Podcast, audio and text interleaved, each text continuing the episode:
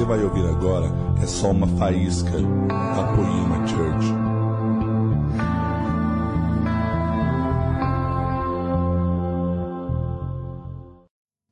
Boa tarde, irmãos. Vocês estão felizes ainda? Estou aprendendo a ficar querido com o Lê. A primeira vez que eu vi ele falar isso, eu achei que era espontâneo, mas depois eu estive com o Brunão e ele fez a mesma pergunta. E sempre que eu assisto os cultos de vocês, todo mundo que começa faz essa pergunta, então não seria diferente. Vocês ainda estão felizes? que bom, gente. Ah, eu confesso que eu preciso resistir até uma carga de emoção, porque eu estava ansiando estar aqui. Ah, e eu tenho uma porção do Senhor para servir vocês e os pastores de vocês, eu já disse isso na mesa, uh, os pastores de vocês é, de fato têm sido uma referência para minha casa e temos sido esticados. Eu falei para o Lê, isso vai deixar alguns com ciúmes, mas eu preciso ser sincero. É, no, nos últimos anos eu conheci algumas pessoas muito especiais, uma delas é esse cara que está aqui, mas no sentido de me esticar, o Lê foi a pessoa que, que Deus me deu no ano passado. Eu brinquei que a primeira vez que eu vi ele lá na Alcântara, eu não gostei, achei ele mó bobocão, assim, falando da história. Porque os caras, eu tava de folga na cidade, e daí falaram que vai ter não, um negócio, você precisa ouvir. E daí eu fui, né, cara? Sabe, você, quando você não viaja, você não, você não quer ir na igreja, né? Você quer ficar em casa. E aí eu fui, ele tava falando, ele contou toda a história dele e tal, desse jeitão. Eu falei, nossa, esse cara não vai pregar a Bíblia, né? Eu queria que ele abrisse um texto e ele tal. E eu fui embora sem cumprimentá-lo. Eu falei para ele, eu tava lá, ele, pô, mano, você tava lá? Eu falei, tava, cara, mas eu tive que sair antes, Miguel. Eu falei, ah, cara. Mas graças a Deus, um mês depois a gente esteve junto no Rio com Davi Fernandes e o Senhor uniu nosso coração. Quando eu sentei para ouvir, eu amei ele. Eles foram na minha casa e tal. Então a gente está desfrutando de uma relação e eu quero te honrar, Lê, porque uh, o Lê é um cara que está me ajudando a entender algo se eu vou falar para uma nação, eu preciso ser mais polido. Se eu vou falar para um gueto, eu posso falar o que eu quero, mas se é para um país todo, eu preciso ser mais polido. Então, isso, é, para mim, é muito bom estar aqui. Eu respeito vocês. Eu acredito que a Poema é sim uma referência. Eu não sei se o Senhor vai atender a sua oração, porque é uma plataforma que está sendo levantada no, no Brasil e vocês carregam essa característica de serem intensos, de queimarem pelo Senhor, mas de serem bem fundamentados nas Escrituras. Desde já eu quero dizer que o Espírito e a palavra nunca estiveram em conflito. Amém? Então eu quero poder servi-los. Eu tenho tantos amigos aqui, Tom, a Val, que está ali, esposa do Douglas, e o time do Jesuscope. Meu, eu não tenho palavras para eles, eles já sabem quanto eu os amo. Brunão, eu estou, cara, eu estou feliz, mas eu quero pregar, amém? Então amanhã eu tenho mais tempo, depois eu saldo os outros irmãos, mas estou muito feliz com tudo isso que o Senhor está fazendo e trago o abraço da igreja em Curitiba. Eu estava agora no retiro com o One Minister, né? terminamos ontem uma da manhã, os caras são piração total. Eu fiquei assustado, velho. Não, chegou uma hora que eu fiquei assustado. Eu cheguei a falar, cara, calma. Ontem, Lê, depois você vai perguntar, eu queria pregar, eu falei, gente, para com isso, deixa eu pregar, eu tenho uma mensagem boa para. Ah! Você já viu os caras, como é que é? O Gabriel Cantarino? Loucão? Os caras saem correndo falam, meu Deus, os caras vão me bater agora. Falei, irmãos, eu quero pregar. Eu orei pelo espírito presbiteriano sobre eles ontem. Lê, eu quero fazer isso publicamente, porque eu tenho convicção do que eu vou fazer antes de ensinar. Eu tenho uma palavra profética para o líder de vocês e é para essa igreja local aqui, ok? Eu sei que aqui temos outras pessoas, mas eu quero fazer isso porque eu me responsabilizo por aquilo que eu falo. É, Deuteronômio capítulo 22, antes de eu entrar no que eu quero compartilhar, enquanto eu estava sentado ali e, e o Tom nos conduzindo na adoração, é, algo brotou no meu coração e eu quero deixar essa palavra. É muito nítido para mim. Bom, eu já, eu confesso que eu queria até falar sobre isso, de tanto que está queimando, mas eu vou tentar ser pastoral. Versículo 8 lê, diz assim: Quando edificares uma casa nova, farás um parapeito no eirado, para que não ponhas culpa de sangue na tua casa, se alguém, de algum modo, cair dela. Você está exatamente construindo um parapeito. Você deixou de apenas falar o que queima no seu coração e está construindo um parapeito para que todos tenham um lugar seguro. A poema, a poema é essa casa nova. Você sabe que a gente cometeu esse erro, o Leorô, ele resumiu o que eu quero falar na mensagem sobre os erros que cometemos e ele se desnudou e eu também farei. Sabe, eu confesso que se minha esposa estivesse aqui, ela ia dizer: Nossa, amor, no primeiro dia você vai contar tudo isso? Vou. Depois ela vai saber. Mas lê, ah, o parapeito é o presbitério. São as pessoas que protegem quem não sabe que algo novo está sendo construído. A Torá responsabilizava por culpa de sangue, se na edificação de uma casa nova, alguém desorientado do que estava acontecendo caísse dela, a culpa seria de quem estava edificando. Então a Torá dizia: Tu, porém, quando levantares uma casa nova, Cuide de fazer um parapeito para que você não se faça culpado de sangue. Porque você está fazendo isso, cara. Nos próximos cinco anos, a poema vai triplicar de tamanho. Você pode escrever o que eu estou falando. Eu não estou falando na minha alma. Sabe por quê? Porque você parou de construir para cima, para construir um parapeito.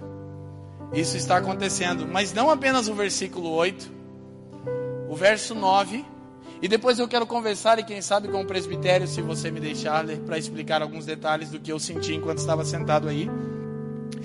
E versículo 9 diz: Não semearás a tua vinha com diferentes espécies de semente, para que não se degenere o fruto da semente que semeares e a novidade da vinha. Escute, a Torá proibia você plantar duas sementes diferentes no mesmo campo. Por quê? Porque você comprometeria as primícias da sua colheita. Você profanaria os primeiros frutos que devem sempre ser entregues ao Senhor. E você fez uma escolha de não plantar duas sementes nessa plataforma, tem te custado bastante isso. Eu acho que agora vocês estão num lugar bem mais tranquilo porque vocês estão recebendo um nível de autoridade para a nação, mas no começo não foi fácil. Para não misturar as sementes que são plantadas aqui, faz sentido para vocês o que eu estou dizendo? Ok? Então, ah, se você não oferece primícia ao Senhor, porque ela está profanada, sabe, tem pessoas que querem plantar a semente do Evangelho do Reino, mas elas também querem o Evangelho da prosperidade. Elas misturam todas as horas as sementes e aí não tem o que oferecer ao Senhor como primícia, por quê? Porque ela está profanada. E se você não tem primícia, você não tem colheita. O que garante a colheita é a entrega da primícia ao Senhor. E porque vocês estão fazendo isso, de novo eu insisto, vocês vão ter uma aceleração, porque é tudo que você não quer agora. Vai ter uma aceleração com vocês, Érica, por quê? Porque é muito claro, está sendo levantado um parapeito e vocês estão cuidando de plantar uma semente. Mas tem mais uma palavra. O versículo 10. Quantos me entendem? Digam sim. E talvez eu só fale com os dois agora à tarde. Tudo bem para vocês? Ah, ok. versículo 10 diz assim, né? Com boi e jumento não lavrarás juntamente. E aqui eu encerro e eu quero que você, com seu presbitério, medite nisso. Outra coisa que a Torá proibia, você não podia colocar no mesmo junto, no mesmo jugo, perdão, na mesma canga, um boi e um jumento para arar a terra.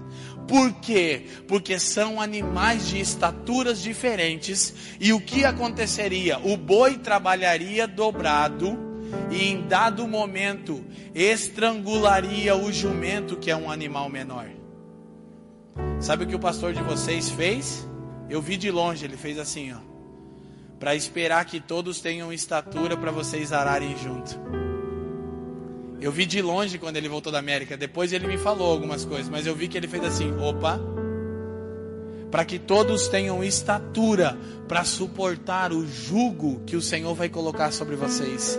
E o jugo é o que equipara os animais e faz com que eles possam carregar. E Yeshua disse: Tomem sobre vós o meu jugo, para que vocês possam carregar uma porção de glória para a nação brasileira. Então, todas essas posturas, porque você e a Érica estão tomando, vai trazer sobre vocês um aceleramento impressionante. Vai ser assustador, Val. Você sabe assustador? Meu Deus, isso está acontecendo? Sim, isso está acontecendo. Por quê? Porque você está respeitando os processos. Ok? E eu fico muito feliz de ser teu amigo, cara. De ter a honra de ministrar nessa plataforma. Sabe, eu tenho andado o Brasil inteiro, ele sabe, Val sabe. Mas, de novo, eu estou com algumas dores no estômago, porque eu tenho temor de não ir além daquilo que o Espírito está fazendo entre vocês. Obrigado, cara. Guarda essa palavra, não vem de mim, tá? Guarda essa palavra e vocês podem registrar essa palavra e depois me cobrar daqui um tempo. Amém? Vocês ainda estão felizes? então, gente, eu quero falar um pouco. Uh, eu terei mais tempo com vocês. O Lê é muito generoso comigo amanhã. E à noite a gente vai ouvir o Vitor, né? Uma dessas tochas que o Senhor está acendendo. E eu quero seguir naquilo que eu percebi o Espírito Santo fazendo ontem. Eu estava lá no retiro, mas estava ligado. E eu percebi que a Laura falou sobre filiação, sobre identidade. E percebi que o Lê chegou e trouxe uma palavra pastoral de apacentamento para o nosso coração acerca de quem nós somos. Então eu não vou mudar a ênfase. Mas amanhã eu quero falar acerca de sacerdócio, minha principal paixão. Amém? Daqueles que estão preparando um lugar para o Senhor no Brasil. Mas hoje eu quero usar esse curto espaço de tempo que eu vou ter agora para falar um pouco. Eu só me sinto à vontade porque o vosso pastor fez isso. Para falar um pouco do que ele tem feito em mim e como eu entendo que isso fala do que ele está fazendo na nossa geração ok? Não é sobre a minha pessoa, não é sobre a pessoa do Lê ou de qualquer outro daqui, mas existem pessoas que são figuras para uma geração. E eu preciso assumir a palavra que está sobre mim. Deixa eu te falar antes de qualquer coisa. Você precisa reconhecer com exatidão o que você carrega e quem você é, a fim de que você possa cumprir 100% da vontade de Deus para a sua vida. Não é orgulho, isso se chama convicção. Ok? Então, ah, durante a fala do Lê, ele falou sobre um personagem bíblico que escolheu entender o seu destino: José. E eu mandei uma foto e um áudio para Fran. Olha o que ele falou, amor. Ela já disse: então vai lá, José, porque essa é a história da minha vida, Lê. E não é só da minha, é da sua e é de uma geração inteira. Mas eu quero falar um pouco sobre o propósito de Deus e como isso envolve cada um de nós. Então não liga, não, não veja isso como uma mensagem. É uma tempestade de ideias, não é um esboço preparado. Eu quero derramar algumas coisas que o Pai tem liberado sobre a minha vida e sobre aquilo que nós estamos vendo no Brasil e outras nações. Mas eu acredito que tem algo do Senhor aqui. Eu quero que você tenha uma santa expectativa, amém? Para aquilo que está sendo liberado pelo Senhor. Queridos, vamos a Efésios Eu fico até constrangido de pedir para os irmãos abrir Efésios, que vocês não me conhecem muito bem, mas quem me conhece já pensa, a Val já dá uma risadinha e diz, lá vai ele. É um perigo, irmão. Quando eu abro Efésios, os irmãos já pensam, vai até meia-noite. Sabe, eu nunca levo em consideração quando eu estou numa primeira vez com uma comunidade e o pastor diz para mim, fique à vontade. Quando é a primeira vez, eu não levo em consideração porque ele não me conhece. Ele está sendo querido. Não é o caso do Leo. O Leo já falou: Ó, oh, você tem hora que a gente tem que começar. você faz milagre? O Leo perguntou para mim. Eu falei: faço, faço. Vamos fazer um milagre. Mas, queridos, Efésios é a mais mística e poderosa de todas as epístolas de Paulo, ela fala acerca da natureza, vida e vocação da igreja. É o nosso assunto de amanhã, mas eu quero começar por aqui extraindo algo do capítulo 3 de Efésios, por favor, gente. Especificamente, eu vou ler três versículos, mas vou, vou dar ênfase em um só para que a gente possa deixar um fundamento. Cara, você precisa entender isso que está acontecendo aqui. Versículo 9, Efésios 3, 9. As Escrituras dizem assim: e demonstrar a todos qual seja a comunhão do mistério que desde os séculos esteve oculto em Deus, que tudo criou por meio de Jesus Cristo, para que agora, mediante a igreja, abre parênteses, Deus não faz nada para eclesiástico. Tudo que ele faz agora é por intermédio da igreja. Fecha parênteses, a gente conversa isso outra hora para que agora, mediante a igreja, a multiforme sabedoria de Deus seja conhecida dos principados e potestades nos lugares celestiais. Verso 11: segundo o eterno propósito que estabeleceu em Cristo Jesus, nosso Senhor. Queridos, Paulo, quando constrói a epístola que ele envia aos irmãos que estavam em Éfeso, pastoreados pelo seu melhor discípulo, seu principal filho Timóteo. É a carta onde ele mais descortina a compreensão que ele havia recebido do Senhor, e isso é poderoso. Mas ele chega no capítulo 3 e conclui a construção dos capítulos 1 e 2 com a expressão segundo ou de acordo com o eterno propósito de Deus. Ok? O que Paulo está dizendo é que tudo que ele ensinava estava de acordo com o plano eterno de Deus. Porque isso é fantástico? Porque você passa a compreender que o Deus soberano e autossuficiente em si mesmo, em algum momento da eternidade passada, por eternidade passada eu quero dizer um tempo em que o tempo como nós conhecemos ainda não existia. Em algum lugar da eternidade passada, o Deus autossuficiente em si mesmo teve um desejo. Fantasticamente, Paulo disse, ele estabeleceu isso em Cristo Jesus, e o grego original diz: proveu para si.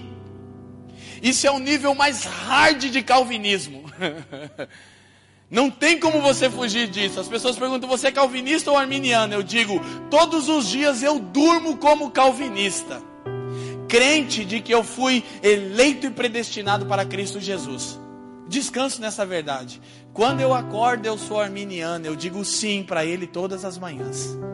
Eu creio como Calvino e vivo como Armínio. E ninguém pode me impedir, eu não fui formado num seminário de teologia.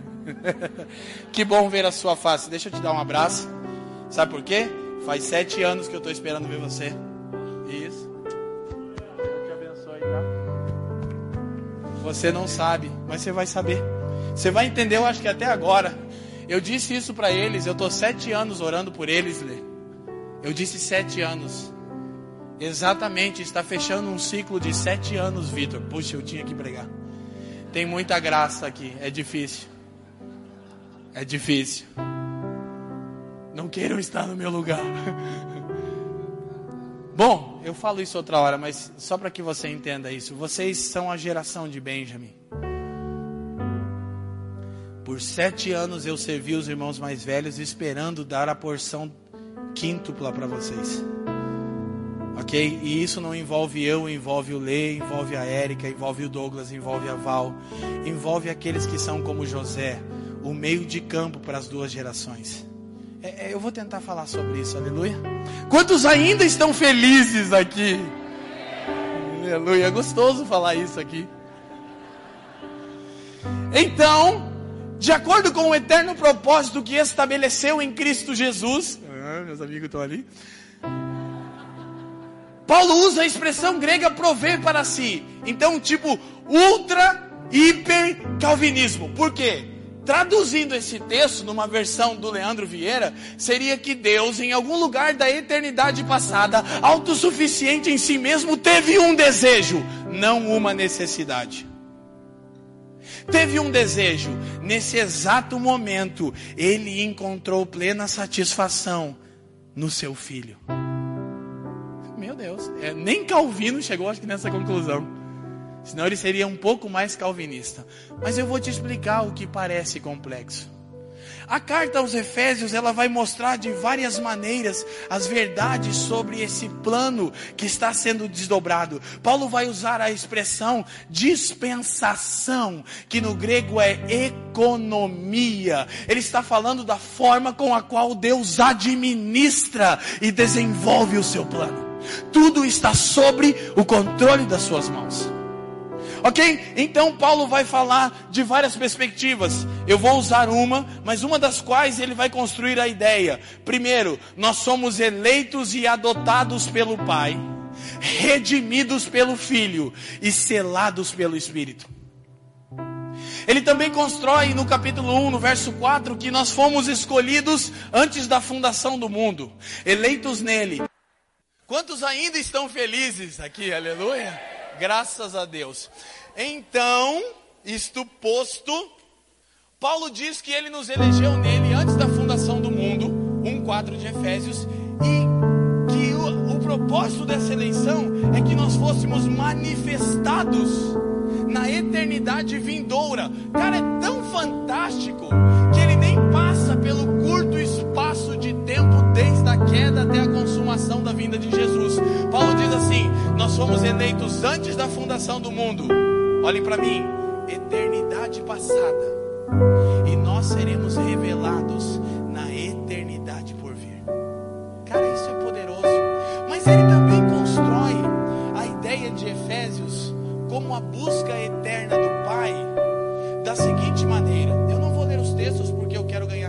se você está anotando, é bom que você registre, registre isso. Desculpa. Em Efésios 2,19, Paulo diz cidadãos dos santos e família de Deus. Diga família de Deus. Vocês gostam da expressão carral e é outra coisa que me fez amar ler, porque nós também usamos há 16 anos a expressão carral. Então nós somos famílias de Deus, família de Deus. Em Efésios capítulo 5, verso 26 e 27, diz que nós somos esposa do filho. Diga esposa do filho. E ainda em Efésios 2, verso 22, diz que nós somos morada para o Espírito. Diga morada para o Espírito. Diga família para o Pai,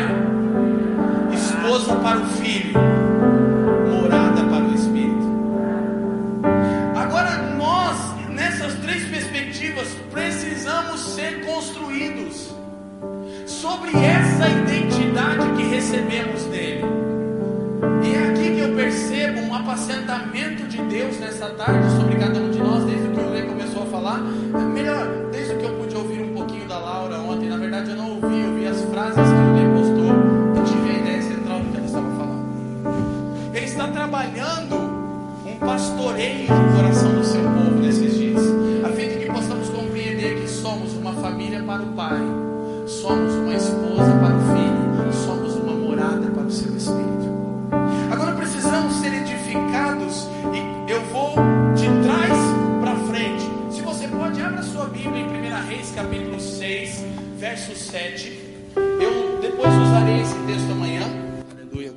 você, você é meu amigo. 1 Reis 6, 7.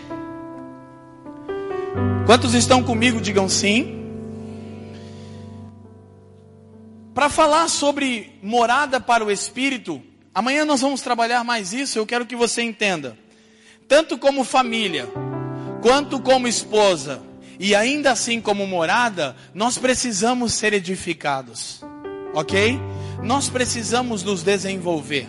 Então, esse texto é poderoso, é o meu preferido texto para ensinar sobre a igreja como habitação do Espírito. Ele relata o término do templo de Salomão. Ele é animal, ele é fantástico. Olha o que diz a Escritura no versículo 7, 1 Reis 6, 7.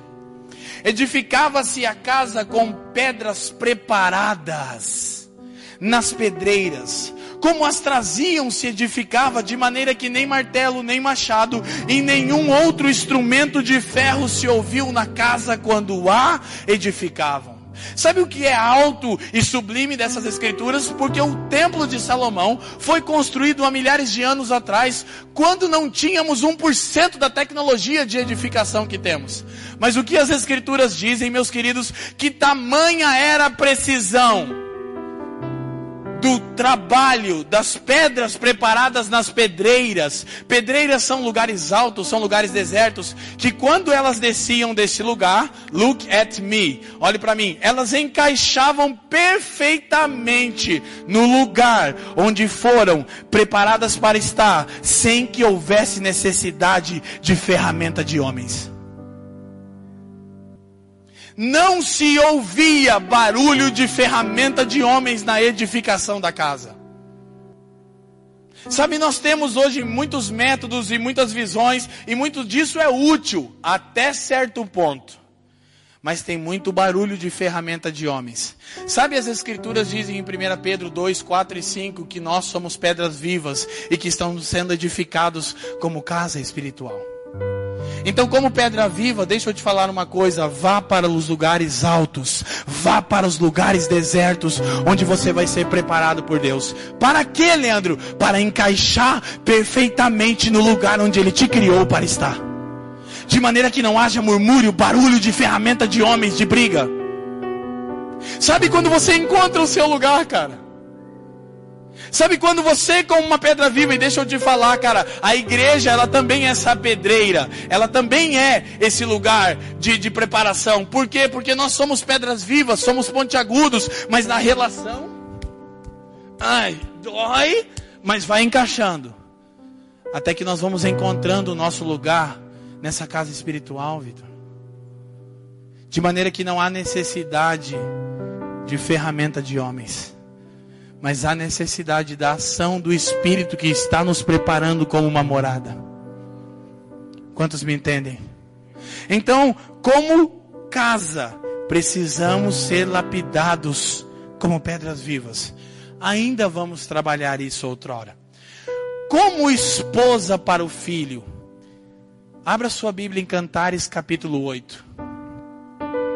Abra as escrituras no livro nos cânticos do filho de Davi. Senhor, nós queremos cantar para ti. Ele está cantando para nós há muito mais tempo. São os cânticos do filho de Davi. Sabe, Cantares, ele é um livro poderoso, 100% escatológico Hoje nós ministramos uma escola de cantares em Curitiba, uma semana de imersão no livro de cantares para que o nosso amor amadureça. Tem sido poderoso, temos recebido santos de várias partes do Brasil, mas essa é uma história para outro momento. Agora o que eu quero que você entenda, há pelo menos três perspectivas, diga três perspectivas, sobre a qual nós podemos interpretar cantares. Primeiro é histórico, de fato, aconteceu num período da história o romance do filho de Davi com a sunamita. A segunda perspectiva, ele é poético. É um livro carregado de poesia que fala e que é útil para um romance entre o casal. Ok? Tem uma coisa até meio proibida para 18 anos. Tem alguns capítulos que menos de 18 não pode ler. É sério. O cara bebia vinho no umbigo dela. O cara era sinistro. É, tem gente que não se liga no bagulho, né? O negócio era meio. Então aí a garotada aí, ó. Mas a terceira e mais importante perspectiva é que Cantares é profético. Diga profético. Diga histórico. Poético. Profético. Então todos nós sabemos que é uma clara figura de Cristo e da igreja.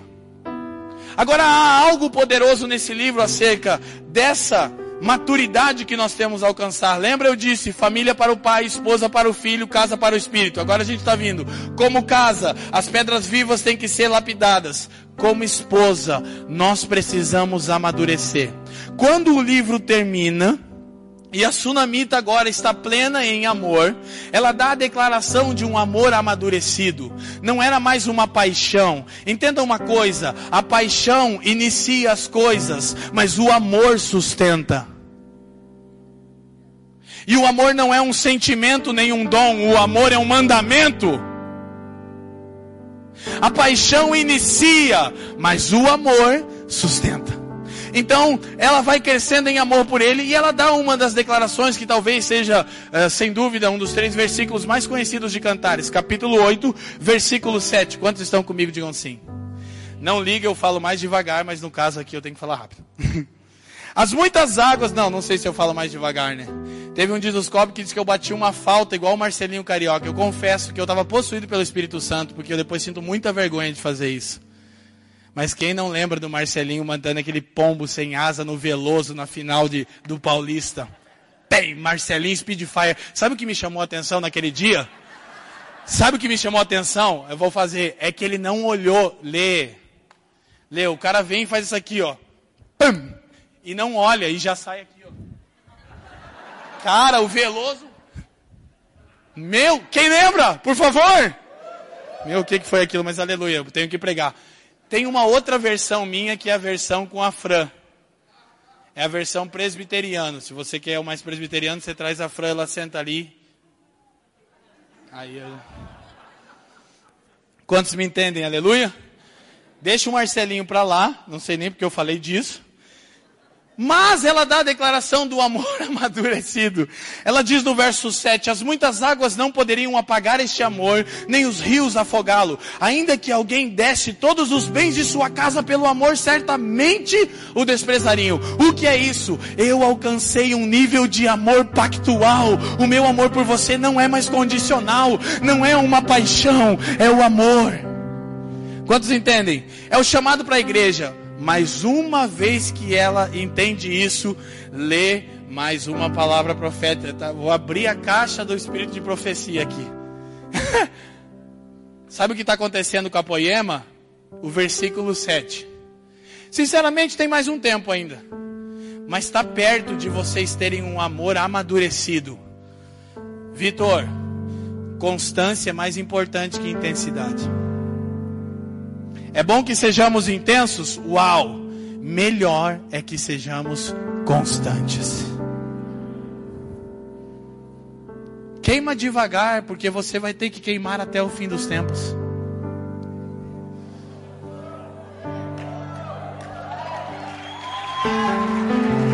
Como João era uma candeia que ardia e iluminava, João 5,35, queima devagarinho. Queima devagarinho. Ontem eu falei, eu falei, eu acho que o Ale nunca mais me chama para um retiro, porque eu falei para os caras, parem de queimar agora e me escutem um pouco. Mas diz eles que era isso que Deus estava falando, que já usou o pastor deles para uma reunião que eu sei que aconteceu aí. Aleluia. Mas essa é coisa do bastidor. Quantos ainda estão felizes aqui, digam sim? Quantos estão cheios de uma santa expectativa, amém? Cara, eu prometi pro Lê que eu ia acabar no horário, isso vai dar certo. Eu não entrei na mensagem, que bênção, né? A luta. E o pior é que todo mundo que me conhece sabe que eu não estou brincando, né, Val? Eu de fato não entrei, mas vai dar certo. Qualquer coisa emenda, não emenda não, Vitor? Emenda, né? Aleluia, emenda. Gente, o que está acontecendo? Olha só, lê, é muito sério isso. Vocês estão alcançando um lugar de maturidade, não apenas vocês, mas há um povo dentro de um povo, o remanescente, que está alcançando um amor experimentado. Não é só paixão, é amor. É sustentável, é permanente, é constante. Aí vem a missão. Minha opinião. Então ela pode ser descartada.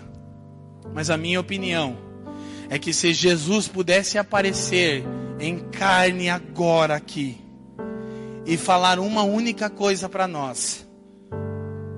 Eu acredito com todo o íntimo do meu ser que seria o versículo 8 de Cantares 8. Leia na sua Bíblia, quantos estão comigo, digam sim. O que a sunamita madura descobre, lê. Temos ainda uma irmãzinha, olhe para a sua Bíblia. Olhe para a sua Bíblia. Temos ainda uma irmãzinha pequena que não tem seios. Que faremos, pois, a esta nossa irmãzinha no dia em que ela for pedida em casamento? Jesus não pode se casar com uma criança.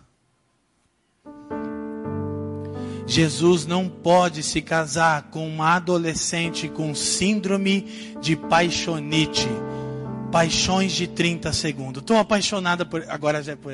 Não, nem, nem terminou. Alguém aqui está me entendendo? Temos ainda no Brasil uma irmãzinha que não tem seios. Que faremos, pois, a ela no dia em que ela for pedida em casamento? Como esposa para o filho, nós precisamos crescer em estatura. 4,13 de Efésios. Quantos me entendem aqui? E o que difere a irmãzinha da sunamita é a paixão e o amor. Porque a paixão inicia, mas o amor sustenta. Jesus, eu te amo, muito bom. Até quando você pode permanecer assim? Sabe, nós trabalhamos com uma sala de oração dentro de um orfanato. Nós estamos chamando de casa paterna, mas para que você entenda, um orfanato. Temos 80 crianças hoje. E um dia, num dos nossos turnos de adoração, o Senhor nos deu um espontâneo e nós cantamos por quatro horas, Tom. E esse espontâneo dizia: Você disse que por se multiplicar a iniquidade, o amor de muitos se esfriaria não de todos. Nós somos aqueles que ainda te amam. Sabe? Eu estou falando de pessoas que estão seis horas da manhã com zero graus em Curitiba. Entrando numa sala de oração, onde também, respectivamente, servem órfãos, vivem a vida da igreja, estão oferecendo incenso dia e noite. E, e nem sempre tem um Tom Molinari fazendo um fundo. Tem dia que parece que não funciona, mas nós estamos dizendo para Ele: ainda que nós não sintamos coisa alguma, nós entendemos que você não nos chamou para sentir, nos chamou para obedecer. Mas vem cá, se você sentir é mais gostoso. Não estou tão presbiteriano assim também. Quantos me entendem? Digam sim. E agora então, o que de fato eu queria falar, e eu vou conseguir, eu acho que formatar isso, vai ser um milagre. Não sei se vai dar certo, mas vou tentar. Guarda essa palavra, escuta, não é uma palavra aleatória. Se eu voltar aqui servi-los por algumas vezes, e eu espero que por muitas, e vocês a nós, eu vou ainda por muito tempo insistir em Cantares 8. Não se fica chateado comigo, tá? Não fica chateado. Há um peso no meu coração para preparar a irmãzinha para que ela chegue a, plena estatura para o glorioso dia. Sabe? Ah, agora você tem que entender algo. Não estava na pauta, mas abre 2 Coríntios capítulo 11, por favor. Tá gostoso, né, irmão? Quantos aqui ainda estão felizes? É legal, né? Eu acho que tem uma parada nisso, né, Lei? Né? Não dá um negócio legal na gente assim? Quantos estão felizes? Cara, eu estou tão feliz porque eu estou aqui com os músicos preferidos da minha família, salvo que precisa se incluir Fabiana e Jaqueline Krenk. salvo o tio Faf e a tia Jaque, que aí para ganhar no coração do Benjamin é muita luta. Minha esposa, assim, no bom sentido da expressão, ela é apaixonada por esse cara aqui pelo que ele libera. Ela fica dizendo para mim, amor, chama o Tom para vir aqui passar um tempo com a gente. E também o meu filho, o Benjamin, é apaixonado por esse cara ali atrás ali, o tio Brunão do Morada. Então lá em casa é uma coisa tipo repetitiva. Tom, Morada, Fafijaque. Fafijaque, Tom, Morada. Fafijaque, Morada, Tom, Tom, Fafijaque, Morada. Meu, cara, vocês precisam gravar um CD novo. Ah, gravei, não cai, eu não aguento mais. Aí o, o, Bruno, a gente ministrou agora em Minas Gerais, eu falei, Bruno, é, canta um pouquinho pro bem aqui no WhatsApp, a do, a do quarto secreto e tal, né? Aí ele cantou, deu bem, não, eu queria do leão esmagou a serpente, pai. Falei, nossa, mas era essa outra que você gostava. Ele, não, mas agora eu tô gostando mais da que o leão esmagou a serpente. Nossa. Eu chego em casa, a Fran está limpando a casa e no fundo o Tom está lá. Eu falo, Tom, você está entre nós. Aleluia, graças a Deus. Todas essas piadas não contam no meu tempo. Graças a Deus, estou brincando. Uma última vez, quantos aqui ainda estão felizes?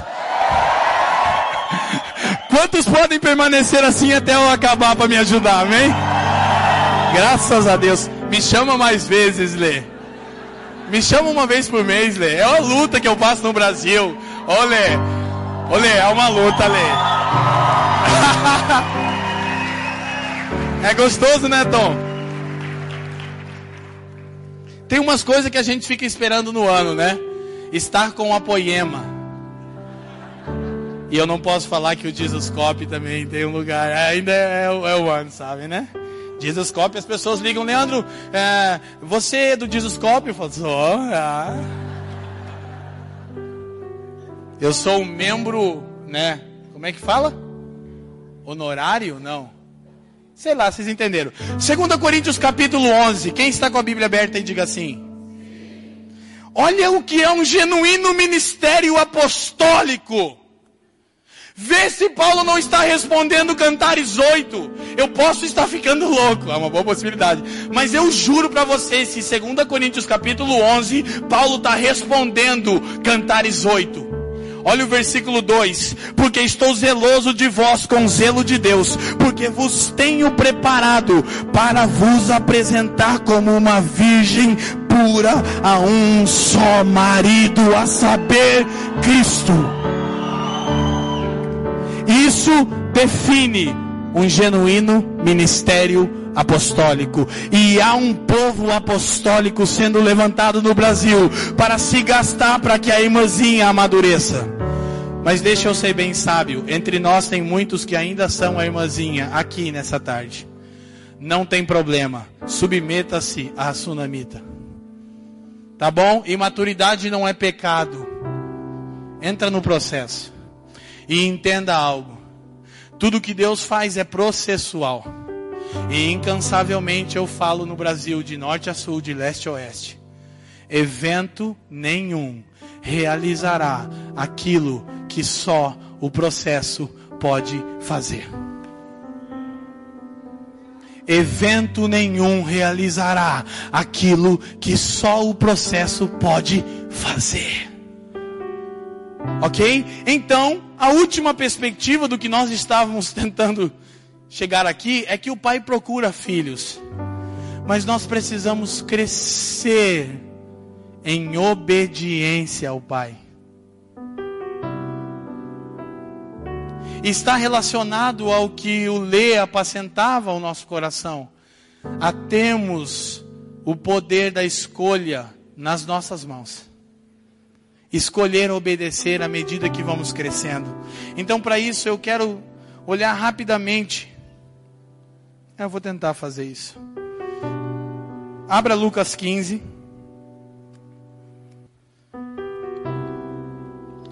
Por favor. E eu quero que você entenda algo. Lucas capítulo 15 é um dos meus preferidos capítulos nos evangelhos e há muitos anos essa palavra tem mudado a minha vida. Sabe, se o evangelho não tem transformado você, como você pode saber que ele tem poder para transformar qualquer outra coisa? Mas quando o evangelho está transformando você, o evangelho que você prega é um evangelho de poder, porque você sabe que aquele evangelho que está operando em você é poderoso para operar eficazmente em alguém. Ah, eu não consigo vencer o pecado. Mentira. Mentira. Você está numa cadeia de escravidão. Mas Lucas capítulo 15, se é esse o seu pensamento, obviamente. Verso 1 diz assim: Chegavam-se a ele todos os publicanos e pecadores para o ouvir, e os fariseus e os escribas murmuravam, dizendo: Este recebe pecadores e até come com eles. Então lhes propôs esta parábola. Gente, eu vou fazer uma coisa bem rápida aqui, porque eu quero deixar um fundamento e compartilhar algo com vocês da minha história com essa revelação bíblica. Então, ele está nos chamando a crescermos em obediência como filhos. Família para o pai fala da perspectiva de filhos. Agora entenda, há um registro de um dia em que publicanos e pecadores se reuniram para ouvir o Senhor, e fariseus e escribas também.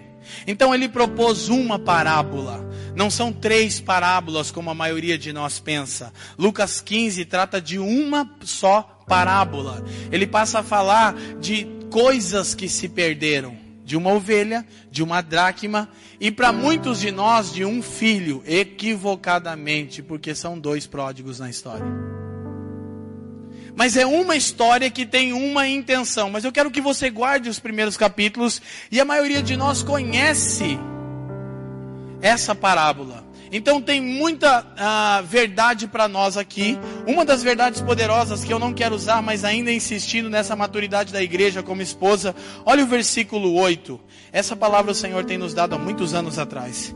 Ou qual a mulher que tendo dez dracmas, se perder uma dracma, não acende a candeia e varre a casa e a busca com diligência até encontrá-la? Então a maioria de nós já ouviu centenas de vezes esse texto e já tem uma ideia preconcebida. Ok, fala de alcançar vidas, tudo bem, fala assim. Mas como é uma parábola, pode ser mais profundo. Porque nós sabemos que não sempre, não force a exegese bíblica, mas muitas vezes a mulher, principalmente no Novo Testamento, se torna uma figura da igreja. Quantos sabiam disso? Eu disse não sempre, eu disse muitas vezes. E aqui você tem uma mulher que perdeu uma dracma. Uma dracma era uma moeda. E toda moeda tem? Toda moeda tem? É uma mulher que perdeu valores. O que ela precisa fazer? Acender uma candeia. Isso é a obra do Espírito Santo. E varrer a casa com diligência. Você sabe, o hebraico não tem expressões como muitíssimo. Então, quando o hebraico quer trazer uma ênfase em algum texto, ele vai ou repetir a palavra, como Senhor, Senhor é ênfase, ou vai acrescentar, varrer com diligência é uma faxina, diga faxina. As irmãs aqui em Taubaté, Érica, ainda dão faxina nas casas? Quem dá faxina em casa?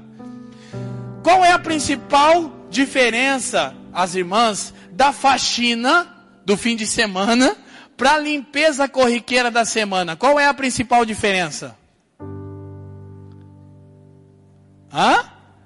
Na faxina precisa tirar tudo.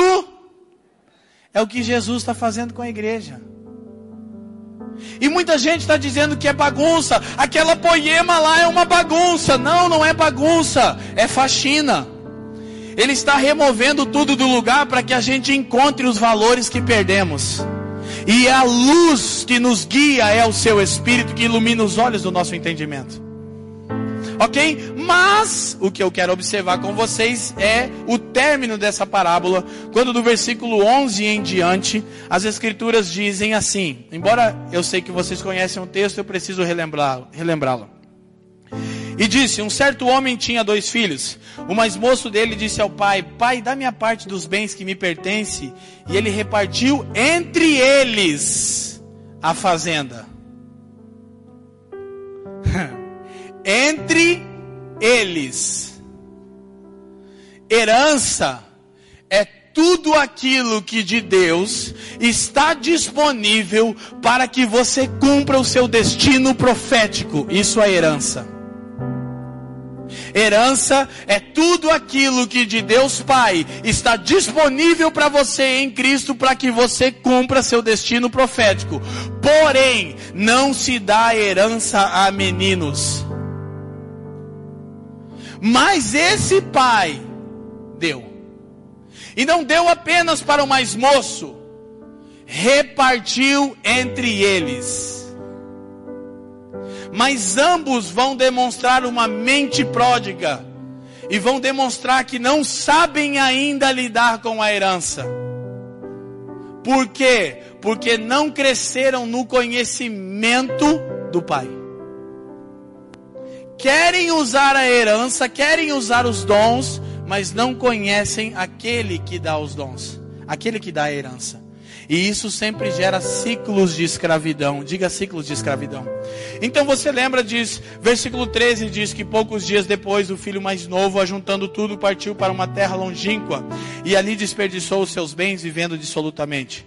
Havendo ele gastado tudo, houve naquela terra uma grande fome, começou a padecer necessidades. Foi, chegou-se a um dos cidadãos daquela terra, o qual mandou para os seus campos apacentar porcos. Ele desejava encher o seu estômago com as bolotas que os porcos comiam, mas ninguém lhe dava nada. E tornando em si, disse: Quantos? Quantos? Empregados, escravos, dolos no grego. Quantos escravos de meu pai têm abundância de pão e eu aqui pereço de fome? Levantar-me-ei, irei ter com meu pai e lhe direi: Pai, pequei contra o céu e diante de ti, já não sou mais digno de ser chamado teu filho, trata-me como um dos teus escravos. Gente, como a história é bem conhecida e o tempo é curto, sabe, eu fiz uma votação já há muitos anos no Brasil. Quem vota no irmão mais novo? Quem vota no irmão mais velho? Se hoje o irmão mais novo fosse candidato a presidente do Brasil, ele ganharia, nossa, ele ia esmagar o irmão mais velho, porque todo mundo sempre prefere o irmão mais novo. Por quê? Porque a gente sempre se identifica com ele. E nós julgamos assim: puxa, ele fez tudo errado, mas voltou para casa. E o mais velho a gente bate, é o crente religioso. Mas na verdade, ambos eram iguais, eles eram téquenons, eram crianças imaturas. O que fez ele sair de casa? O que o pai tinha. O que fez ele voltar para casa? O que o pai tinha não estava sendo pelo pai nunca. Então você conhece a história, se desdobra como o pai o recebe, e eu quero só que você olhe um texto, porque você vai precisar lembrar dele. Versículo 20. E levantando-se foi para o seu pai, quando ainda estava longe, o seu pai o viu e, movido de íntima compaixão, correu e lançou-lhe ao seu pescoço e o beijou. Então ele vai restituindo as coisas aos filhos. Ao filho você lembra. E olha o versículo 25. Quantos estão comigo? Digam sim. O seu filho mais velho estava no campo, e quando veio e chegou perto da casa e ouviu o tuxi-tuxi e as danças, chamou um dos servos e perguntou-lhe o que era aquilo. Então ele disse: Veio teu irmão e teu pai matou o bezerro cevado, porque o recebeu são e salvo. Mas ele se indignou e não queria entrar. E saindo o seu pai, e saindo o seu pai, rogava-lhe que entrasse com ele, mas respondendo ele disse: Há tantos anos eu te sirvo, sem nunca falhar no dízimo, e você nunca me deu nem um cabrito para me alegrar com os meus amigos. Verso 30: Vindo, porém, este teu filho que desperdiçou todos os teus bens com meretriz, você matou o bezerro cevado. 31. E mas o pai lhe disse: Filho, tu sempre estás comigo, e todas as minhas coisas são tuas. Abre parênteses, é você que não aprendeu a desfrutar, porque está interessado nelas. Onde eu quero deixar um ensinamento para apacentar o nosso coração de acordo com o que o Espírito Santo estava fazendo aqui à tarde? É uma mentalidade cíclica, ambos eram iguais. O mais novo disse: Agora eu já não sou mais digno. Está implícito que antes ele se achava merecedor. Agora não mais. E por que não mais? Porque ele pecou. O que está movendo ele? A culpa? O arrependimento? Não, a culpa. E o que fazia o mais velho se achar merecedor? O que ele fazia de certo. Eu sei que vocês já têm sido apacentados pelos pastores dessa casa nisso, mas o Espírito me inclinou. Eu disse, Lê, eu queria tanta coisa que eu tenho para derramar, mas eu vou seguir nesse fluxo de apacentamento. Eu entendo que é importante, eu entendo que Jesus quer fazer algumas coisas com algumas pessoas aqui, ainda nessa tarde. Quantos acreditam nisso? Então, sabe, inicia um ciclo. É, essa história, ela não é sobre o filho mais novo, nem sobre o filho mais velho. Ela é sobre o pai. E esse pai tem dois tipos de filho. Um que vem a ele quando está se sentindo culpado, e outro que vem a ele quando acha que ele está lhe devendo alguma coisa. Um vem.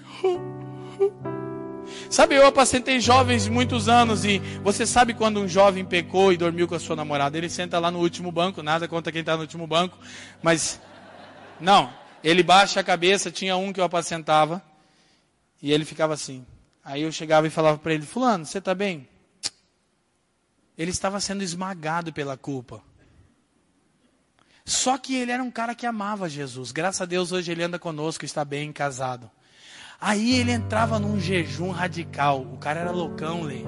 21 dias de monte, violão. Eu ficava com tanta raiva de Jesus por causa dele. Sabe por quê? Porque ele tangia seu instrumento e Jesus vinha. E eu ficava com raiva. Eu dizia: Jesus, não venha. Me dava raiva. Já teve raiva?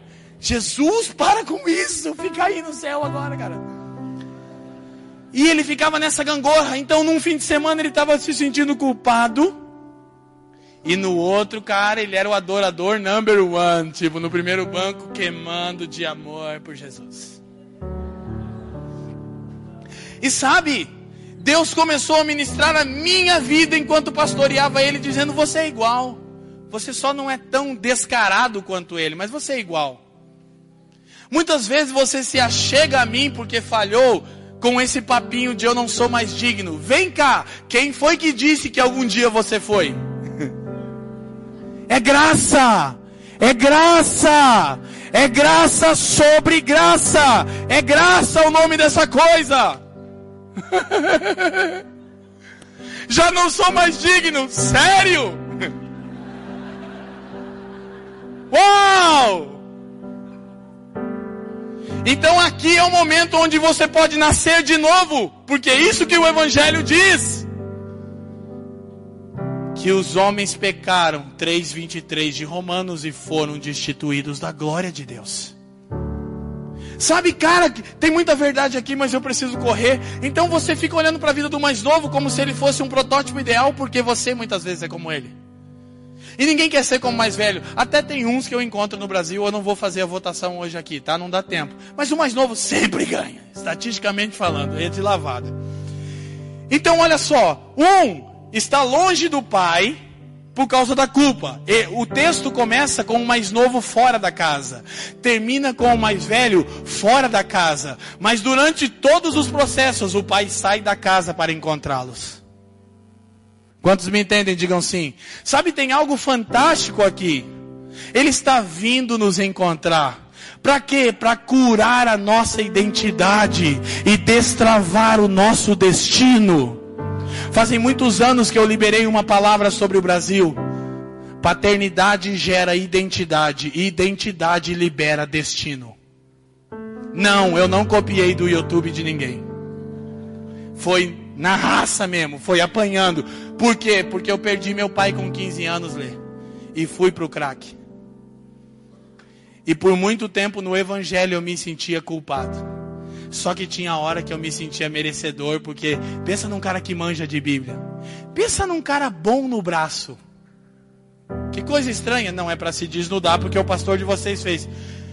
Pensa num cara que faz coisa no braço que vocês ficariam impressionados, sou eu cara bom de carne mesmo, um cara que sabe agir na carne. E aí tem hora que eu dizia, Deus, mas eu tenho sido fiel. Sabe aquele papo, eu tenho dado dízimo. É, você pagou o guardinha, agora que aquele apite na frente da sua casa. É, tem gente que acha que o dízimo é isso, né? Esse mês não pagou, ele vai te entregar. Bandido, desgraça. A farmácia, a droga média, a Nicei, pelo amor de Deus, cara. É graça. Agora escute, graça não é autorização para pecar. Eu não vou ter tempo para construir isso. Graça é a autoridade que nós recebemos de Deus o Pai, para, para que pelo Espírito andemos como Jesus andou. Isso é graça. Eu vou repetir: graça é a autoridade que recebemos de Deus o Pai, para que pelo Espírito andemos como Jesus andou e triunfemos sobre o pecado. Agora escute, há um ciclo aqui. E esse, eu gosto de chamar isso de ciclo da ferida. Por quê? Olha o que acontece com eles. Para que a gente vá para a reta final. Ele chega se sentindo culpado. O que, que ele propõe ao pai? Uma troca. Pai, eu vou trabalhar para você como um escravo e todo escravo tem salário. Então eu trabalho para você, faço tudo certinho. Eu agora eu me satisfaço em não mais sentar na mesa e desfrutar de comunhão com você. Eu me satisfaço trabalhando para você. Sabe, muita gente faz isso, cara. Faz um monte de coisas para Jesus, menos se relaciona com Ele.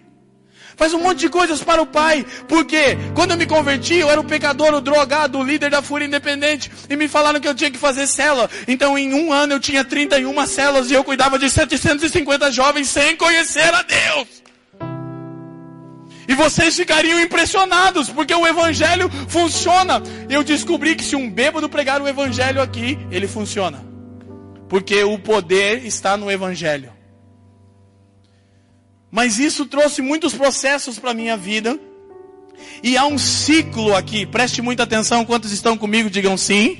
Quantos ainda estão felizes, digam amém. Escuta, a culpa sempre nos leva ao legalismo. Olha, pai, eu não sou mais digno de ser tratado como filho. Posso trabalhar para você? O que, que, eu tenho que fazer como crente? No culto domingo, dar o dízimo, dizer aleluia, glória a Deus e estar tá amarrado? Fechou, é fácil. O que é legalismo? É fazer qualquer coisa que seja reta diante de Deus para compensar uma falha. Alguém aqui já pecou e jejuou no outro dia para se sentir melhor ou só eu? Obrigado, Lê. Nossa, eu fiz muito isso, cara. Fazia um jejumzão brabo, barriga nas costas. E aí sabe o que acontece? Olhem para mim. Ciclo da ferida, olha isso. A culpa te leva ao legalismo. O legalismo, ele é a grande sacada de Satanás, a religião. Porque ele aquieta a sua alma. Porque você diz para si mesmo: Eu estou andando na linha. Seu coração ainda não está convertido. A culpa te conduz ao legalismo. Aí você começa a aprender a ser um legalista. E o legalista te tira da condição de irmão mais novo e te leva para a condição de irmão mais velho. A culpa nos conduz ao legalismo. O legalismo, ora praticado, nos conduz à soberba. Outrora Jesus conta em Lucas 18, não precisa abrir. De novo está fariseu e publicano. O publicano está batendo no peito dizendo: "Ser propício a mim pecador". O fariseu está dizendo: "Obrigado Deus, porque eu não sou como ele". Qual é a primeira coisa que o fariseu diz? Eu dou o dízimo. Posso ouvir um amém, Deus? Olha só. A culpa me leva ao legalismo, o legalismo me leva à soberba. Aí eu começo a dizer: Eu tenho te servido e você não me abençoa. Minha vingança tem sabor de mel. Ah, aleluia, não falei isso. Ah, por favor. E você começa a entrar num ciclo de ferida, achando que está vivendo como filho, mas você nunca anda sobre a palavra profética que está sobre você. Por quê? Porque a culpa te leva ao legalismo, o legalismo te leva à soberba, e a soberba precede a queda, de acordo com Provérbios 16, 18. E a queda gera culpa de novo. E a culpa, legalismo. E o legalismo, soberba. E a soberba, queda. E a queda, culpa, e a culpa, legalismo, e o legalismo, a soberba, e a soberba, a queda. E há pessoas que passam anos da sua vida na igreja vivendo num ciclo de ferida com uma mente de escravos, sem nunca desfrutar da herança do Pai, tudo aquilo que dele está disponível em Cristo Jesus, para que você cumpra seu destino profético. Agora, sabe o que está acontecendo? Eu preciso ir para o final e eu vou ler só mais um versículo. Vai dar certo, tá? Lê. Escuta, gente. Isso é bem mais profundo. A, a Val lembra, foi quatro horas falando sobre isso a primeira vez. Eu gosto de ouvir meu amigo Douglas dizer essa palavra mudou totalmente a nossa vida no Jesus Cop. Por quê? Porque não é um esboço, é o que ele fez em mim. E eu comecei a aprender essas coisas e tinha muitas verdades para serem ditas, mas como eu sei que vocês são bem fundamentados, vocês não vão interpretar isso como libertinagem. Eu não vou me preocupar com isso. Agora o que nós precisamos entender, que não é sobre aquilo que nós fazemos ou falamos, é sobre aquilo que nós estamos nos tornando para ele. Essa é a chave. Você aprende isso quando você se torna papai ou mamãe. Quantos são aqui? Levante a mão. Sabe, eu quero que você entenda uma coisa, ainda tem algo fantástico. Lembra o texto? Cara, Jesus era punk rock. Eu acho até que ele ouvia Dead Kennedys, mas aí. Olha só. Sabe como começa a história? Dizendo que um dia os publicanos e os pecadores estavam com Jesus, eles são a figura do irmão mais novo. E os fariseus e os escribas começavam a murmurar, dizendo assim: esse cara recebe esses caras e até come com eles. Sabe por quê? Eles são a figura dos fariseus. E Jesus começa a falar para eles sobre um pai que tem dois tipos de filho. Só que sabe o que está acontecendo? Os publicanos e pecadores estão na casa de Jesus. Sabe qual é o quadro? Ele diz, ele recebe pecadores e come. Jesus estava sentado à mesa com aqueles caras e os fariseus chegaram na porta da casa de Jesus e começaram a condená-lo. Mas sabe o que é impressionante? Porque Jesus começa a contar uma história e sentado talvez ele tenha dito: Bom, um certo pai tinha dois filhos. Um dia o mais moço deles e os caras se empanturrando na mesa de Jesus, Vitor pediu tudo para o pai e foi para longe do pai. Ele não conhecia o pai. Depois ele voltou todo sujo. E o pai o recebeu. Só que quando ele voltou todo sujo, olha, tem uma coisa fantástica. Diz que o texto diz que o pai correu e o abraçou. Sabe por quê? Porque na lei, um filho que desonrasse o pai deveria ser apedrejado. Aquele pai era um fazendeiro. Ele morava dentro da fazenda. O filho teria que passar pelos servos. Eles iriam apedrejar. Mas todos os dias, na viração do dia, o pai estava na varanda olhando. Será que é hoje que ele vai voltar? E aí o texto diz que o pai correu até ele para que ele não fosse apedrejado, o abraçou e o beijou. E sabe o que Jesus está fazendo agora? Beijando um dos publicanos na mesa. E os fariseus estão lá fora. Oh! E ele disse: Mas o irmão mais velho chegou, ouviu a música, o tuxi-tuxi não quis sentar na mesa. Mas sabe o que aconteceu? Olha Jesus dentro da casa com os publicanos, os fariseus. O pai saiu da casa e Jesus ficou em pé. E o pai foi até aquele filho. E Jesus começou a andar no meio dos fariseus, cheios de ódio, e dizendo que o pai dizia: Filho, entra, senta na mesa também. Tudo que eu tenho é teu, mas você não aprendeu a desfrutar. Sabe o que está acontecendo? Jesus está falando acerca da nossa identidade como filhos. O modelo não era o irmão mais novo, nem o mais velho, e a história era sobre o pai. O modelo de filho na história é o terceiro filho da história. Onde está ele? Contando a história. Ele ensina como se relacionar com o pai por causa daquilo que o pai é, não por causa daquilo que o pai tem. E por isso ele anda no destino profético. E como ele explica isso, cara? Tenho, tenho cinco minutos, Lê. Dez, aleluia. Olha, olha para mim, look at me. Quem me dá dez minutos, levante sua mão, por favor. Dez, vinte, trinta, quarenta, cinquenta, sessenta, setenta. Lê, sua igreja é diferente, cara. Você só me deu dez. Aleluia. Presta atenção, gente. Tô bonzinho, né? O Tom tocar comigo uma hora, ele nem sabe. Em Porto Velho, diz ele que a última foi três horas e meia, né? O, o dedo dele tava duro. Parou numa tecla, eu olhei. Ele falou, não consigo mais levantar a mão. Ah, tô brincando. e saiu, o Tom fomos pro hotel. no Didoscópio ele também se arrependeu. Diz o Lei que no começo ele tava assim, ó. Mas no final ele tava assim, ó. O dedo dele chegou, estava sangrando no violão. Tem que usar o teclado que é mais fácil. Mas olhe para mim, não está contando meu tempo nas piadas, entendeu? Quantos ainda estão felizes, amém? Gente, o que eu quero que vocês entendam, há uma cura para a nossa identidade aqui. E nunca é demais falarmos disso. Agora, olha só. Cara, Jesus disse em João 5, 19. Ele disse em João 5, 17: Meu pai trabalha até agora e eu também trabalho. E no 19 ele diz: porque o filho não faz nada por si mesmo, só o que vê o pai fazer. É o conceito de filiação. Ele diz: meu pai está trabalhando e eu me envolvo naquilo que ele está fazendo. Não é ele que se envolve no que eu quero fazer. Mas meu pai trabalha, ele lança um fundamento, escute, e eu construo sobre. Isso é ser filho. Sabe como Jesus me ensinou isso? Eu vou terminar desse jeito. Com a palavra profética que está sobre a minha vida. Sabe, eu, como o Lê fez uma oração aqui, ele explicou a história. A gente cometeu muitos erros por um excesso de zelo, sem entendimento, fomos perseguidos por pastores, brigamos com muita gente. Mas Jesus tem feito uma coisa no nosso coração, já fazem quase 10 anos, já passou, graças a Deus. Mas foi um tempo difícil da nossa vida por termos uma poderosa palavra e não termos maturidade e estatura para a palavra.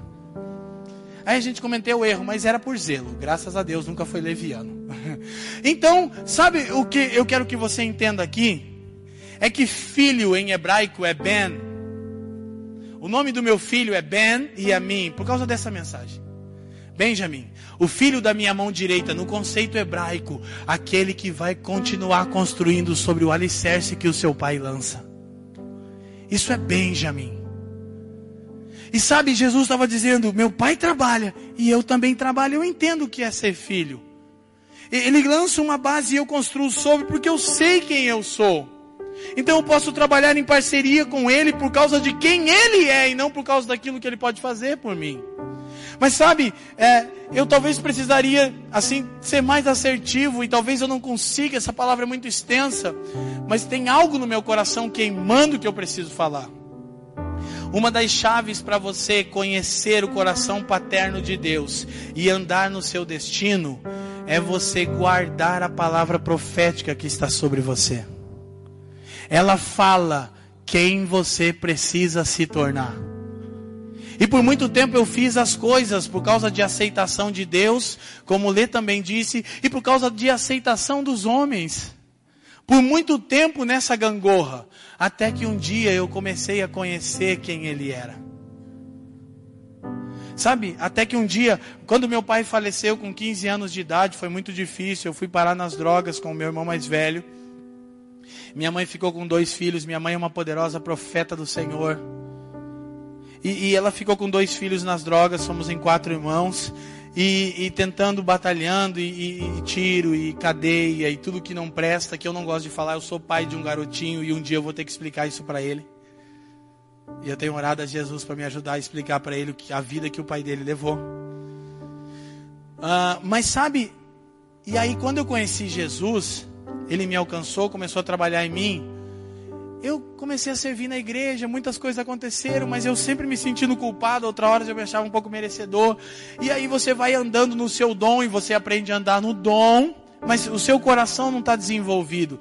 Então eu comecei a ser perseguido por homens mais velhos do que eu, por pastores, e aí eu acabei eh, deixando uma denominação que eu pertencia muitos anos atrás. Então todo mundo na minha cidade se reuniu e, e começaram a falar mal de mim, muitos pastores, e eu, eles batiam em mim, eu batia neles com a palavra, porque daí eu tinha, eu dizia, ah, é, vocês querem? Então venha. Eu ia para a internet e destruía.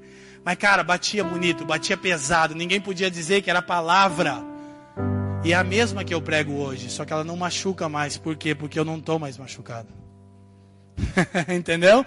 Só que aí fiquei naquela briga e tal, sem andar no meu destino, até que eu comecei a lembrar das palavras proféticas que eu tinha do Senhor. E eu quero que você leia mais um texto comigo rapidamente, 1 Timóteo capítulo 1, e nós vamos encerrar em dois minutos, se Deus quiser. Não, é, tem mais, né? tem seis, eu acho. Versículo 18, quem encontrou? 1 Timóteo 1,18. Quem encontrou, diga assim, gente. Este mandamento te dou, Timóteo, meu filho, que segundo as profecias que houve acerca de ti, por meio delas, combata o bom combate. Escuta só, Timóteo também era órfão de paternidade espiritual. Seu pai era grego, Atos 16. Timóteo puxava um ferro, sabia? Ele era patola. Paulo chega a dizer para ele, Timóteo, o exercício físico tem pouco proveito. Essa palavra não vale para a nossa geração. Timóteo era filho de gregos que cultuavam o corpo. Ele... E Paulo falou, cara, você exercita na piedade. Agora sabe, Timóteo tinha esse problema e como Paulo o encorajou, Timóteo, meu filho, anda na palavra profética que está sobre você.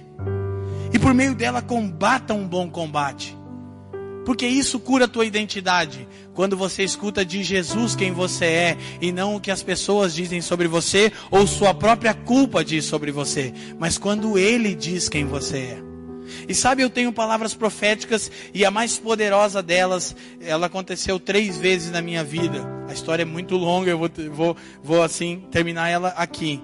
Mas Deus me chamou de José três vezes. Mas foi muito radical. Eu nem gosto de falar tão rápido, porque é a principal palavra que eu tenho sabe? E a segunda vez eu estava com o Nilson Júnior e o Ulisses, irmão do Luiz Hermínio, que ele estava, que são meus amigos. Eu cheguei em 2010, eu estava tão machucado com a igreja evangélica. Eu já tinha recebido essa palavra em 2008, não entendi. Um cara falou para mim, Sérgio José, um apóstolo. Eu falei, ah, Deus abençoe. Não entendia.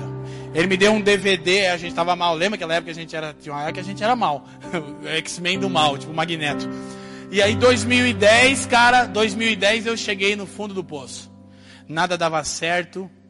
E todo mundo falava mal de mim na minha cidade, fora os pastores, e, e, e só me denegriam, e eu brigava mais ainda na carne. E até que um dia eu reuni meus amigos e falei: gente, eu vou esquecer esse lance de ministério, Deus não me chamou.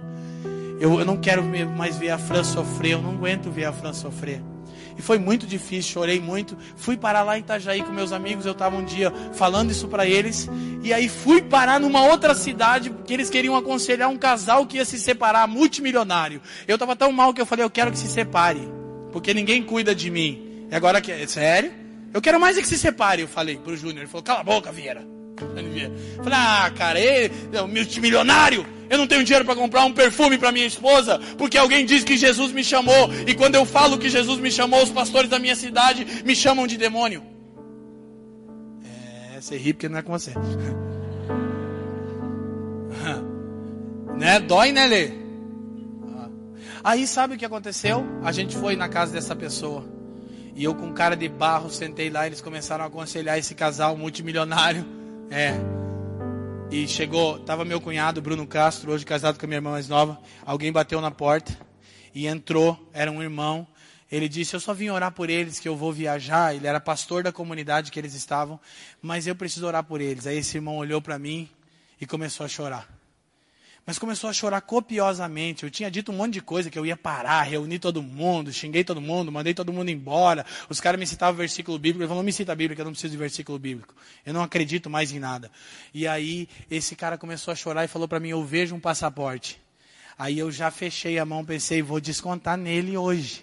Essas, essas profetadas pentecostal e o Júnior me olhou tipo assim: calma. Eu falei: não, hoje eu não vou ter calma. É tudo no olhar que a gente se conhece há muitos anos, né? Eu falei, eu vou descontar minha raiva, eu preciso. Eu vou socar esse pastor. Vai ser muito bom. E escuta, sabe o que ele disse para mim? Mas esse passaporte é uma autorização para uma nova fase. Só que ele falou isso em lágrimas, a história é muito longa, durou 55 minutos a palavra profética. E no final, 30 minutos depois, os caras socavam as paredes da casa. Eu não estou exagerando. O Júnior Rakalamatai orava em língua, o outro com o violão. Virou uma parada muito louca na casa. Eu falei, tipo Matrix slow motion, era o Neil. Ficou slow motion, Deus começou a falar comigo, ficou legal. E aí uma parada bem louca, terminando a palavra profética, esse irmão falou, só porque você disse que ia parar, Deus mandou dizer que você tem que falar com a sua boca que começa hoje. Aí eu consegui falar, mas foi choro, ranho, foi bem tenso. É, olha só, escuta gente, rapidinho. Aí ele, aí ele disse assim para mim, Tom, por favor, não para o que está acontecendo com você. Sabe como Eliseu naquele dia? Tragam-me um tangedor, cara. Um dos caras que me ativou foi Cecil Gregory McNutt. Por favor, Tom. Me ajuda a organizar o meu interior. Sabe aquele rapaz começou a tanger, organizou o interior de Eliseu e ele disse: Assim diz o Senhor. É, negócio é bom. Então, esse irmão terminou, choro, grito, todo mundo tal, sabia que era a palavra era para mim. E aí ele falou: Como é seu nome? Eu disse: Leandro Vieira. Ele falou: Não é. Eu falei: Ih, a palavra era pro Júnior. Era você. Aí ele disse: Deus me falou outro nome. Qual o nome que Deus falou para ele?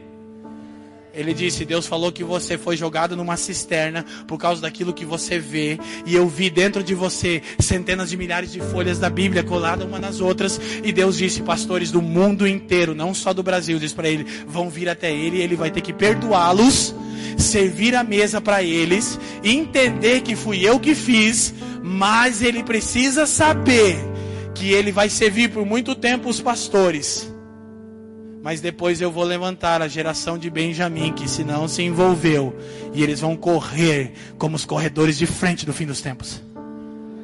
Sabe, um ano depois eu estava ministrando uma conferência, já andando na palavra profética, acontecendo um monte de coisa louca, instantânea, viajando o Brasil inteiro, as nações, do dia para noite, muito louco mesmo. E aí tava o Cris do Filhos do Homem, aquela banda legal e tal, sacudiu o Brasil, eu pregando, ele se levantou e falou: "Cala a boca!". Eu falei: "Meu Deus, arrumei um problema com o famoso". Aí ele falou: Não, o que, que você está dizendo? Eu falei: Não sabia se era bom ou ruim. Ele disse: Meu Deus, eu nunca ouvi isso. Eu conheço os líderes do Brasil grandiosos, eu nunca ouvi essa palavra. Virou aqui o lugar, choro, lágrima de novo. Não consegui terminar a mensagem, era uma boa mensagem.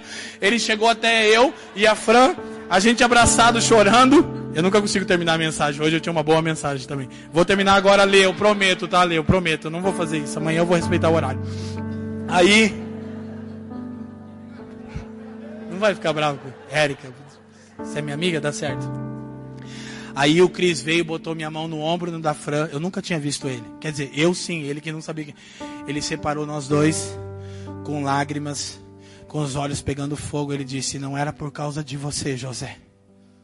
Cara, aquele dia foi demais. É por causa dos seus irmãos. Não deixe os pastores morrerem de fome no Brasil. Cara, daí eu botei tudo para fora, gritei e deu uma loucura muito doida. Jesus começou a fazer coisas lindas na minha vida. E naquele ano Jesus falou: "Começa a falar sobre paternidade espiritual". Eu falei: "Eu não tenho filho". Ele disse: "Fala". E tem uma mensagem na internet que está gravada de 2011 lá no Mevan, onde eu começo dizendo: "Eu vou falar de paternidade, eu não tenho filho, mas ninguém me acuse porque foi Jesus que mandou". Naquela semana minha esposa engravidou. Escuta, minha esposa engravidou. E Deus disse: É um menino. Falou com a minha mãe. Cheguei na casa da minha mãe, ela estava chorando na pia. Eu falei: O que, que foi? Ela disse: É um menino. Eu falei: Mãe, cuidado com essas profecias. Ela me olhou com os olhos de fogo e disse: É um menino. Eu falei: Tá bom, então é um menino. Vamos até colocar um pintinho ali se precisar. É, minha mãe é profeta. Quantos ainda estão felizes? Digam amém. Escute que Jesus está fazendo algo. Aí ela disse: É um menino. Aí Deus falou: Você sabe o nome, né? Eu disse, eu sei, é Benjamin. Ele disse, é por causa dele. Porque quando José encontrou Benjamin, ele abraçou, beijou e assumiu o destino da sua vida, dizendo: Eu sou José. E Yosef significa Deus ajunta. É o que eu vivo hoje no Brasil inteiro e fora. Deus reúne quem? Os mais velhos com os mais novos através de José. Ok? Aí, uma coisa que vocês não sabem: meu nome inteiro é Leandro José Vieira. Meus amigos sabem, podem provar para vocês. E ninguém sabia. E quando o Benjamin nasceu, 21 de abril de 2012, ele saiu de dentro da Fran de parto natural. Minha mulher é cabra macho. Eu peguei ele no colo todo sujo, a pediatra, a médica falou: Não pode, pai. Eu falei: Não pode você, ele é meu. Sério, eu, quando eu tô profeta, não adianta. Aí Deus falou assim: Ó, levanta ele. E, e lágrimas, choro, a flor estrebuchada ali, né? Ela não gosta. E Deus falou: Diz o seu nome para ele. Diz quem você é, Leandro. Eu sabia que Deus estava me pregando uma peça. Diz o seu nome. Eu levantei o Benjamin no hospital e disse: Eu sou José. Eu assumo meu destino profético daqui para frente. Esse carinha está com cinco anos. Ele é o mais poderoso profeta no Brasil de cinco anos. Sim, mas onde eu quero chegar? Eu quero hoje orar para que você ande na palavra que está sobre você, que foi dita pelo Pai. Paulo diz a Timóteo: anda de acordo com a palavra profética. Primeira coisa, a palavra profética cria uma jurisdição, uma geografia onde você tem autoridade. Eu, burrão, não entendia, brigava com os pastores quando eu tinha autoridade com eles. Anda na palavra profética, ela cria uma geografia. Combate o bom combate, ela se torna as armas para que você avance na milícia. Hoje eu quero encerrar orando, pedindo que você seja curado de toda a culpa e de todas as palavras contrárias e que você ande na palavra profética. Feche os seus olhos. Pai, nós te damos graças por esse tempo aqui, Senhor. Pai, eu sei que o tempo é curto, mas sei que teu espírito não precisa que eu fale muito, Senhor. Pai, eu quero pedir que você possa marcar profundamente algumas pessoas aqui, Senhor. Senhor, eu quero chamar à tona o destino profético de algumas pessoas aqui, Senhor. Senhor, Pai, diga quem eles são agora, por favor, Senhor. Espírito de profecia seja manifestado nesse lugar. Senhor, uma geração inteira que vai andar de acordo com a palavra profética que está sobre eles, Senhor. Pai, que nós possamos ser curados de toda a culpa, de todas as palavras de acusação agora, Senhor que feridos não devolvamos a ofensa, mas que possamos assumir e dizer como José: não foram vocês que fizeram isso, mas Deus me enviou adiante de vós para preservar uma geração em vida. Senhor, eu te dou graças, porque sete anos depois você está me deixando ver Douglas, Val, Vitor, você está me deixando ver Alê, você está me deixando ver a geração Benjamin no Brasil, Senhor. Eu te agradeço porque centenas de crianças carregam uma palavra profética para o Brasil, como bem do Tom. Pai, eu quero pedir que você encha esse lugar agora com o poder do seu Espírito, com o Espírito profético para o tempo dos fins agora, Senhor. Senhor, eu quero que você desentulhe os poços para que do interior de cada um aqui fluam rios de água viva, Senhor. Pai, na autoridade que essa casa apostólica me deu, Lei Érica, eu chamo a Poema para um novo lugar, Senhor. Eu chamo a Poema para ser José, para conectar as gerações, para destravar destinos, Senhor. Eu chamo, Senhor, o Brasil para ver o que você está fazendo em Taubaté, Senhor. Senhor Bruno, nem começou ainda, Bruno. Não começou, Bruno. Não começou. Ainda não começou. Vai começar por esses dias. Vai haver uma aceleração. Sua voz vai ser escutada. As pessoas serão radicalmente transformadas a te ouvir, cara. Está vindo sobre vocês uma coisa poderosa agora. Está vindo sobre uma orada, uma nova voz. É uma coisa diferente. É uma coisa ainda não produzida no Brasil. Os corredores de frente, os nazireus desse tempo estão sendo levantados. Senhor, enche este lugar com a presença do seu Espírito. Vamos, busque a face do Senhor agora, vamos. Ele disse: quem pede, recebe. Quem bate, se abre. Quem busca, acha. Hum. Senhor, eu estou aqui sete anos depois da palavra profética para dizer que vem um tempo de abundância de alimentos sobre o Brasil e sobre a geração de Benjamin. Eu peço, como José deu, cinco vezes mais de porção sobre eles agora. Cinco vezes sobre Vitor, cinco vezes sobre Douglas Val, sobre Jesus Scott. Cinco vezes, cinco vezes mais era a porção dele. Beniamim, o filho da minha mão direita, o único filho que nasceu de um cara que encontrou Deus. Jacó teve onze filhos, o enganador, mas Israel, o cara que encontrou Deus, teve um só, Benjamim. O filho do resultado de um encontro de um homem com Deus. que ela manda ser amando.